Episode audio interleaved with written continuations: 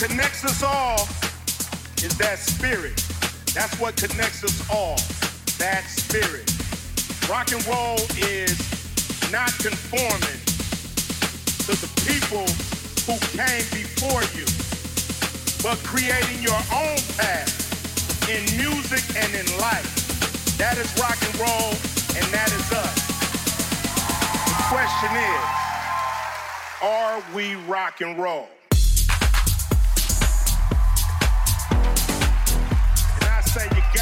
Right, we rock and roll.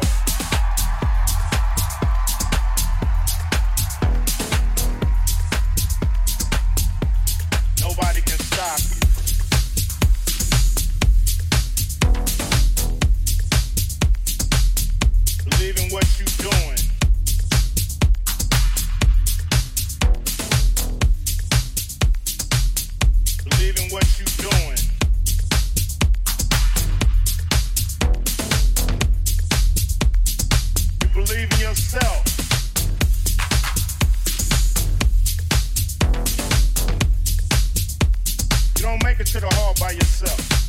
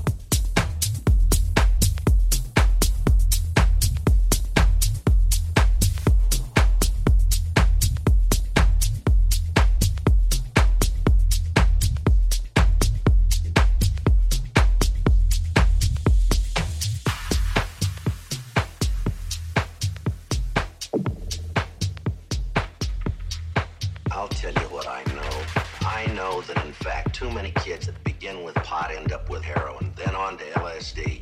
I know that if you drink, you suffer a loss of judgment if you drink to excess. But I also know that judgment returns when you sober up.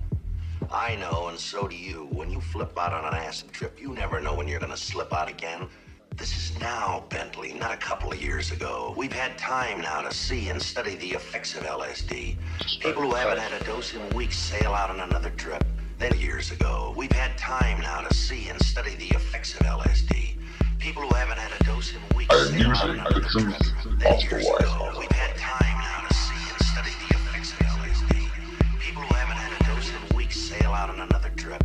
They never know when. The minute they drop one acid capsule or ingest it in any way, they bought the farm. They've lost any chance to depend on and even restore that most precious of all inner senses, judgment. And to my way of thinking, without judgment, you might as well be dead. Your brain is, so why not the rest of you? We were talking about marijuana. We still are. Marijuana is the flame, heroin is the fuse, LSD is the bomb.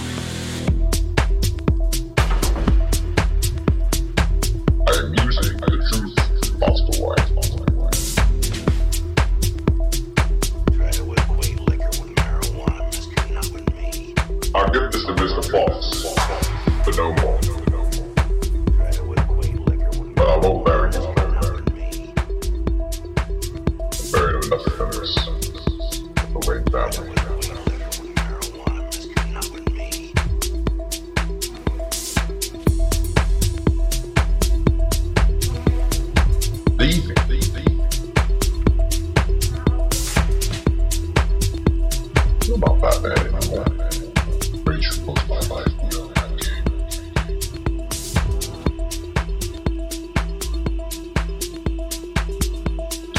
It's